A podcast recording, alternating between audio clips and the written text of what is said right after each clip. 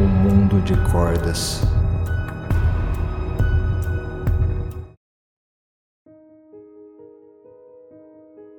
O despertador me trouxe de volta à realidade, anunciando o início de um novo dia. Desliguei-o após tatear a mesa de cabeceira algumas vezes.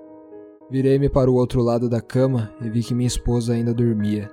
Fiquei admirando-a sob a luz do abajur por alguns instantes. Mesmo dormindo, ela era perfeita com seus cabelos escuros cacheados, os lábios delicados e as. cordas? Naquele momento achei que estivesse sonhando ou algo parecido, pois havia feixes de fibras enrolados entre si, atados em todas as suas articulações.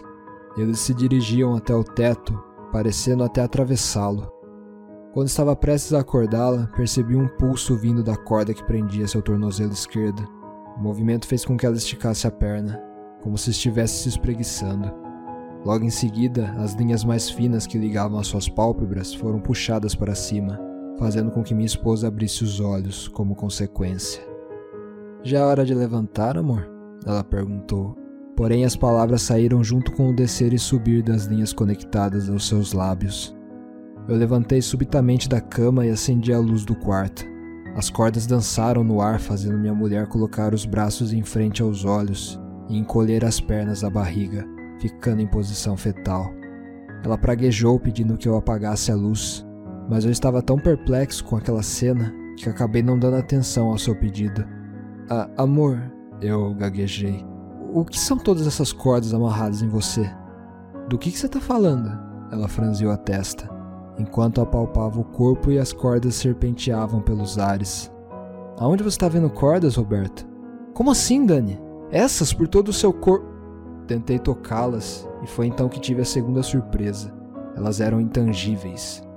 Por que ela não consegue vê-las? E por que eu não consigo tocá-las? As perguntas brotavam em minha mente. Será que eu também as tenho?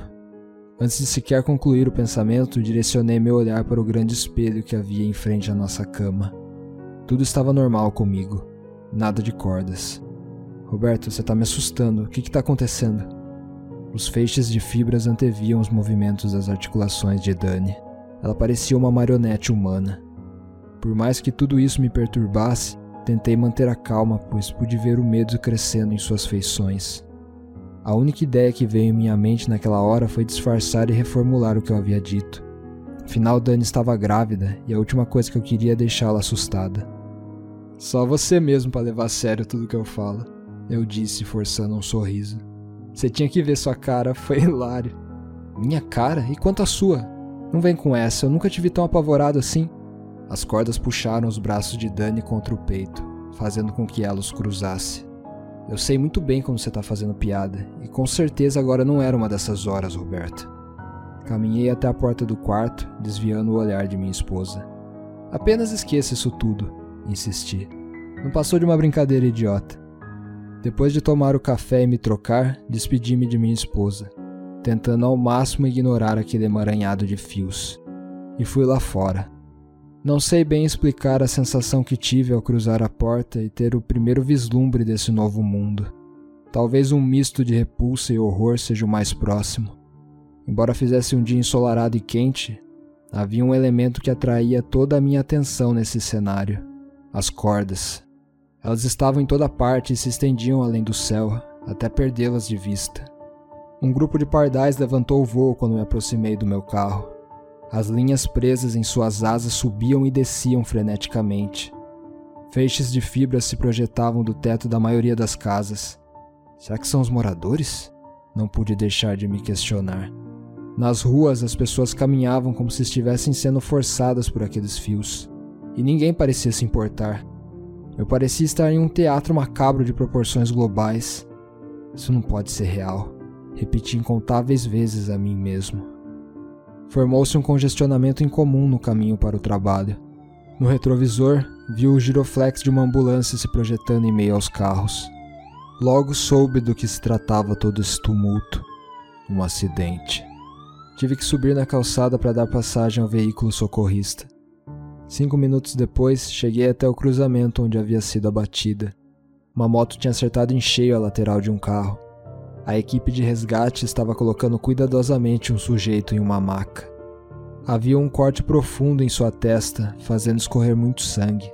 Consegui ver também uma fratura exposta, proveniente de seu braço esquerdo.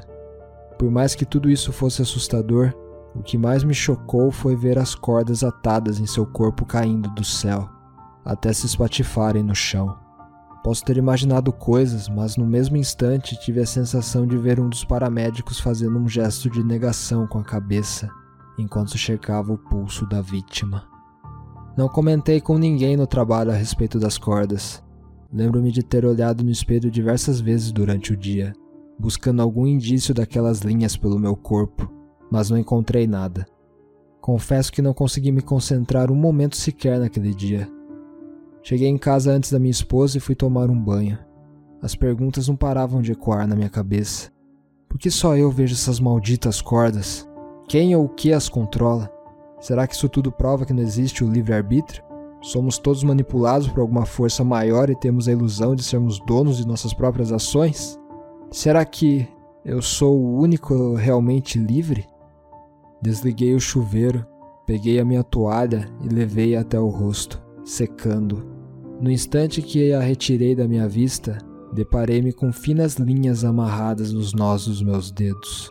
Joguei a toalha no chão apavorada. Nos meus punhos, cotovelos e ombros projetavam-se fibras mais grossas. Senti um leve puxão no meu joelho direito e em seguida no esquerdo, forçando-me a executar uma caminhada em direção ao espelho. Eu não estava mais no controle.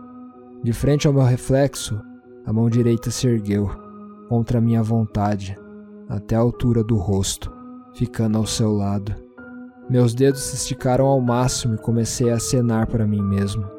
Por dentro, um horror indescritível me assolou. Mas isso não importava, pois no mundo exterior eu era forçado a esboçar um sorriso pelas linhas presas às extremidades da minha boca. Naquele momento, eu ao menos tive algumas respostas. Eu não sou livre, e a respeito de quem está nos controlando, posso garantir uma coisa: é um ser extremamente sádico.